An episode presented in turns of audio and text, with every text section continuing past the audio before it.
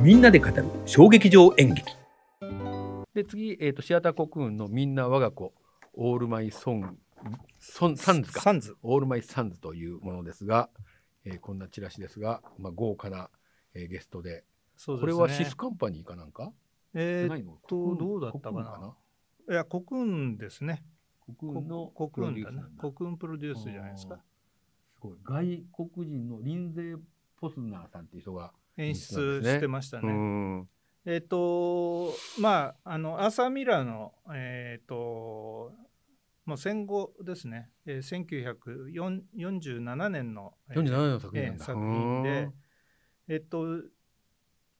2019年、3年前か、うんに、えっと、朱森ロバさんが、はいえーシアタートラムでシリアルナンバー公演で、えっと、みんなは、みんな我が子じゃなくて、オールマイサンズでああやったお話、全くそう同かじな同んですよじ話なんだ、ええああなるほどでどうしてもね、あのー、2つとも見てますから、あの比較してしまうんですどけどもどうでしたいや美術がね全く違うんですあわよ。もうそうかそれはそうだ、ん、それで、えっとこれ誰だったかな、ここも違うしね美術がねうんえ美術はピーター・あマキそうンそトうッシそうュ外国人の方ですね、多分あのああちらは杉山さんとかかな、うんあの杉山太郎さん、ねはいだと思いますあそうですね、はいあのそうでえっ、とこちらの美術はどちらかというとあのシンプルなすごいシンプルでうんのぺっとしたよううな、んところで、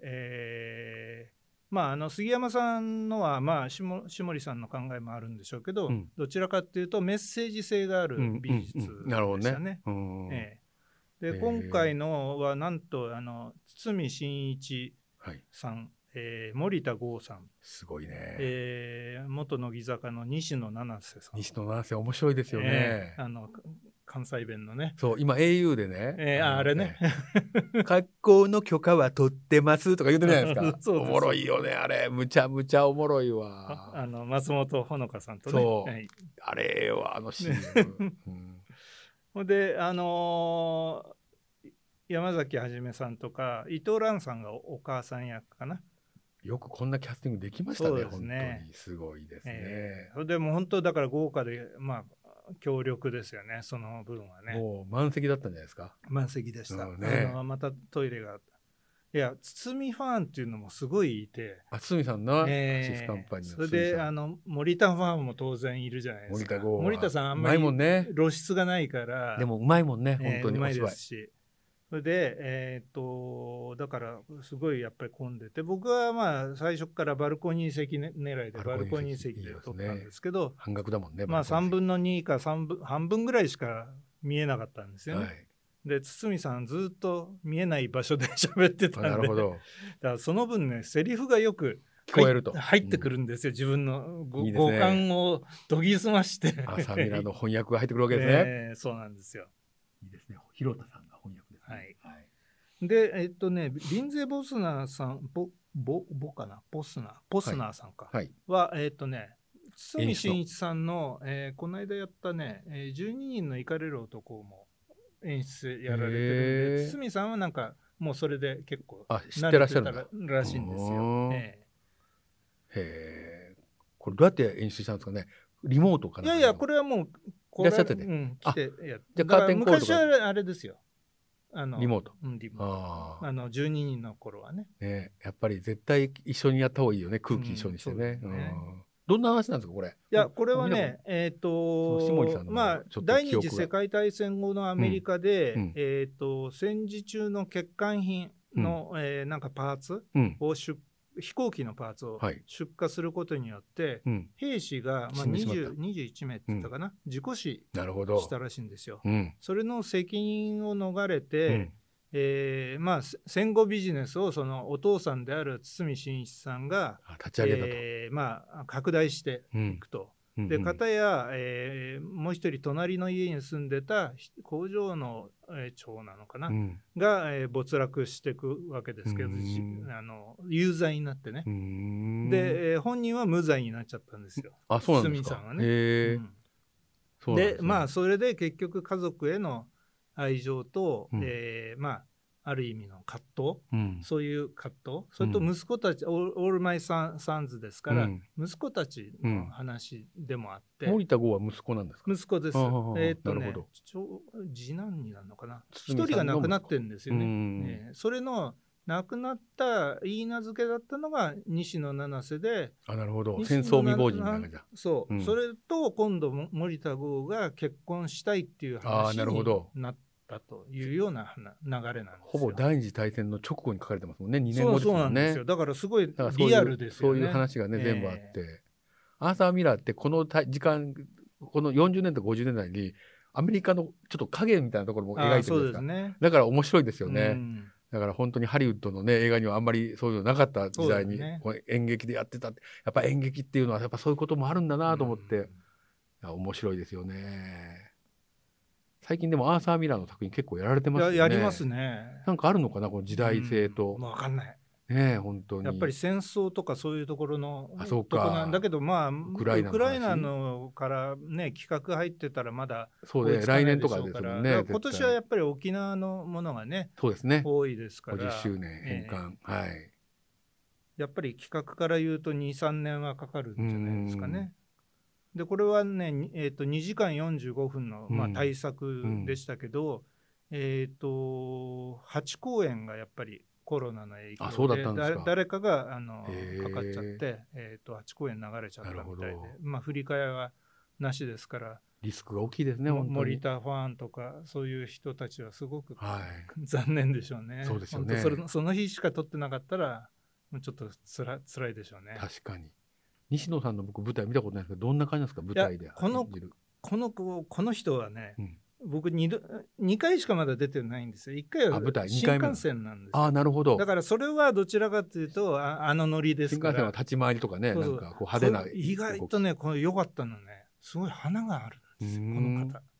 もういるだけでそその場に、う。うん、へーでもうああのアメリカナイズされた服当時の服服あ装ーはいはいでスカートで、それこそその au の CM じゃないけど、はああれのをもっと派手にしたような感じで、まつげがバッとピッとなってるような感じの。そういうのまあ、に入遠る遠いんでよく見えないんでですけど、とにかくねでもあの映える人ですね、ねええ、あの今後も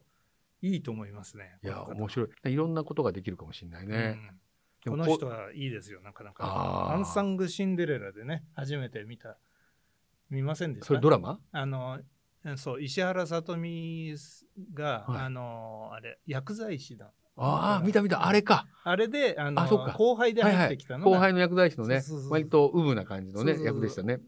ちょっとあの生きがってる感じでね、そうそうあの細いもんね彼そ女うねそうそだうからそこがでもまああのこれくらいのレベルの人が本当に今舞台にいっぱい出るようになったからね本当いにやメいいですよういやあの嬉しい限りですねジャー感もあるのであの安いチケットを探してです ね私も行きたいと思いますがははいい、えーということでですね、えーみんな我が子オールマイサンでしたサンズでした、えー続いてですね、えー神奈川、えー芸術劇場のカートで、えー近藤良平さんの「新世界ソロと」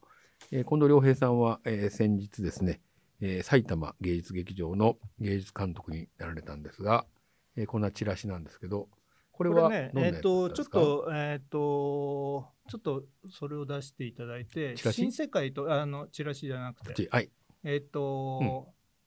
新世界ソロ5番のうん新世界ソロと、えっと、9番のこ小尻健太さんの、うんスタディ・フォー・セルフ・ポートレートえーはい2022が、同じ場所でやってるんあです本よ当。アトリウムって感じえだね、え日神日奈にち川は1週間違うんですけど、えーカートのアトリウムでやってて、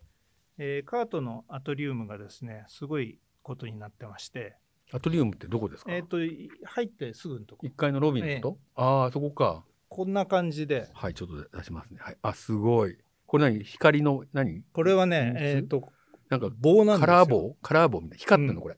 なんで作ってあるって言ったっけないや光っあの蛍光色で作った上から吊るしてるんですかうこん、れ、吊るしてるの、へえなんかすごいねでも比較的ね軽いらしいんですうーよ、んであぶあの危なくないらしいんですそうねですね落ちてきて刺さったらね、ええ大変だもんねで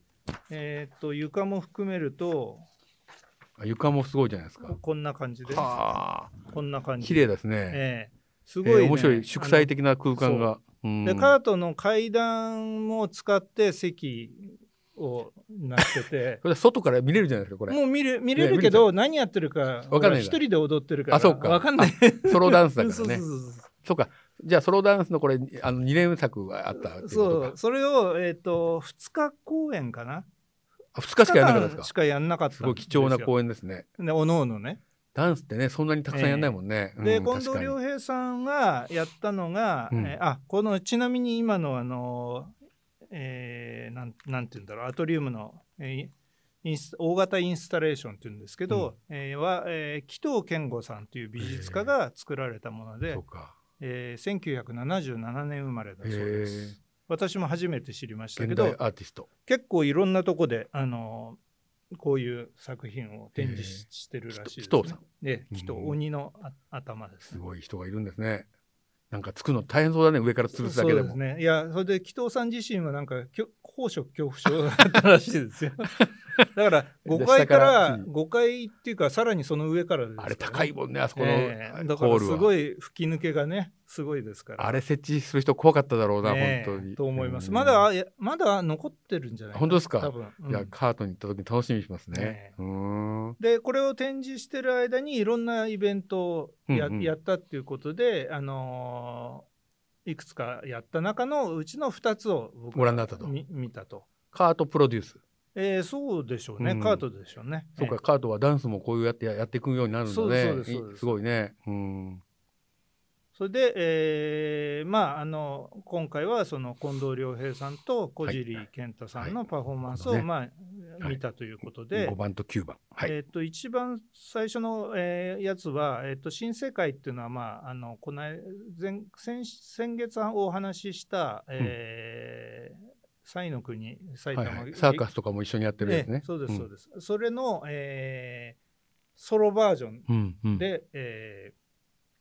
ー近藤良平さんが一人でお踊ると思ってたら、うんうんえー演出法兼出演でうんうん長塚圭史さんが 出てきて、すごいですね。ええあの50分のうちの15分ぐらい一緒にやってたかなな。るほど。ええじゃあカートと埼玉芸術劇場が合併するかもしれませんね。そうですね、えあの連携はやっぱり大切ですよえ。まね。あコラボですね。いい意え味のねえ。そうはいで。すね。楽しみですね。でまああの時もいろんな才能のねあのさっき言ったようにサーカスとか切り絵師とか、はい。えーやってましたけどその要素をねちょっとずつなんかうまくあのもちろんサーカスのねでかい動きは近藤さんはできないわけですけどあ、でもそれ、そういうのが入ってるんだ。ええそういうのそれでなるほどね言ってみりゃ一人新世は界いはい。っていうのをなるほど近藤さんが、えーまあ、身一つでへやっえ。たっていう感じですかね。インスパイアされたのかな、それに。ええんそうでしょうね。でも近藤さんもね、もう本当に50アラフィフだけど、すごいね、いちゃんやとすす身ごい体でが。すよ。本当に。うねんえ。でもう一人のここ小尻さんっていうのは、はい僕も 初めて知小ったん尻でさんね、すけこど、の9番目の人ですよえねえ。小はい尻健太さん。うん。えっ、とダンサーなんですよね。あの、うんそれでもう最初に入念にあのストレッチなんていうんですかストレッチというか、まああの関節をうまく動かしてやってて、うん。で、えーしばらくそれでやってそれでおもむろに始めるということで,、でこれ45分間踊り続けるんですけすど、ね、ごい体力ですね、本当に。本当この人のこと全く、まあ、ダンスのこと自体も僕はあんまり知らないんですけど、えー小尻さん自体は、えー、と1999年のローザンヌ国あ、際ローザンヌ。えーバレエコンクールにて、バレエのねプラプロスカラーシップ賞を受賞された方らしくて、すごい。ネザーランドだから、えー、とオランダオランダですね。のダンスシアター。ー1っていうのかな、うん1にて、えー日本人で初めて入団した方らしいです。じゃあ、たまたま一帰国されてたのかな。どうなんでしょうへえまあ、あででもね現在はだからダンサーと振付師をやって、はい。あとオペラとかミュージカルの振り付けもやったりあ、そういうことも、振り付けええもされてるんですね。あとねあの面白いところで言うとフィギュアスケートの日本代表選手名前は言ってなかったですけどあああ、のの、振りえー付け表現指導もやってるそうですフね。ィギュアのね。ええうん。そうでか。もうとにかくここの人の動きはもうしなやかでうーんかつ力強くって、なもうるほ本ど当美しいっあていそううなん感でじすでねすね。じゃあうちのあの姪っ子のニコちゃんもフィギュアやってるからねあそうですか。小尻さんに指導していただければと思いますが、えーぜひえー頑張れあよのニすコごちいゃん気さくな方みあのすごい端端正な顔立ちでね、 へええすごいですねえい良いと思いますよなるほどえありがとうございます。はい。そしてですね、続いて、えー、生き埋め関数ドミノ、えー東京芸術劇場シアターイーストということで、えー前川、えー智弘さんという方の作演の、えー何回目かの再演かな、はいえーですそれはが、ちゃんとえー言います。傑作でございます。はい、こんなのです。えっ、と、なんと、生き埋めのチラシが初めて A4 になったというね。あれ、A、B5 だったからか。 B5 だったんですよあーなるほどね。 そうか、B5 だったね、確かに。うんえっ、と、この作品は2009年が初演で、うん僕それは見てないんですけれども、えっ、と、2014年に、えー劇団で再演して、えっ、と、2017年に、えー瀬戸康史さん、えー主演で、えー実梨悟さんの演出で、そうですね僕こそれれ見本て田ない劇場でうん確かやったと思うんですけど、これ見てました。うんで、えー2014年に見たこの関数ドミノがはい。私は初めて生き埋めを見たあ作品、はで初舞台が関数ドミノだったんだ。へええ。で、えー圧倒されてそこからもう生き埋めは全て欠かさずと。見るとうんいうことで、生き埋めのカタルシスというねはいはい。別あ、館み別たい館なね。はえいー。あれも全部欠かさず、はい。えー見ており素ま晴らす。しで、えー、とこの話はちょっと不思議な話で、まうあ、前川さんの作品は全部不思議なんですけれども、あの安井淳平さんという、えーはい劇団員の、えーまあ、主役ですよね、はい最近よくテレビに、えー出てくるんですけど、えー安井さんが演じる、えー真壁さんという、まあ、名前なんですけ役どな名の字かななんですけどね、えーのモノローグで始まって、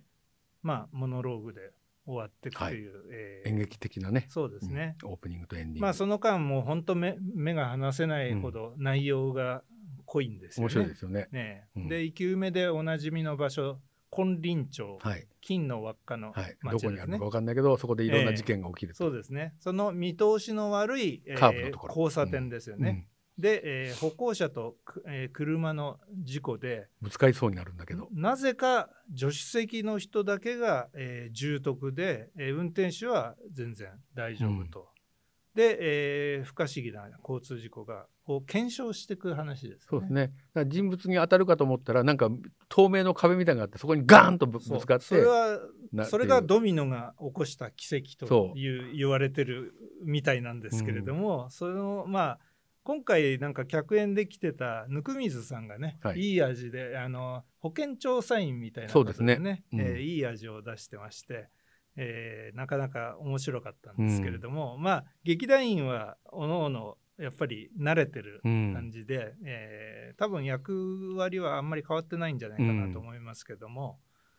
えーもうとにかくやっぱり発想と、えー組み立てがすごいうまいですよね、前川さんは。なんか人間のなんか心理みたいな不安なものとか、なんか信じても信じられないもの、オカルトとか、なんか割といわゆる、えっ、とサイ、サイキックなね、えー話をなんか割とリアリティを持ってそうです伝ねえていく和法がすごくうまいじゃないですか。そうするとだんだん人間それを信じるようになっていって、実は昔の宗教とかもそうだったんじゃないかなっていう気もするんですあーそうですね。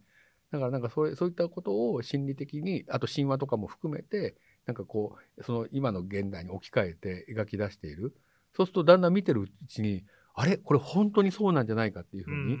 思ってこのなんか奇跡みたいなことが起きる、えーことがなんかえっ、となんか本当にあるかもしれないっていうだから奇跡を扱った映画とかって割とあの、えー、とキリスト教文化のところよはいよくあるんですけど、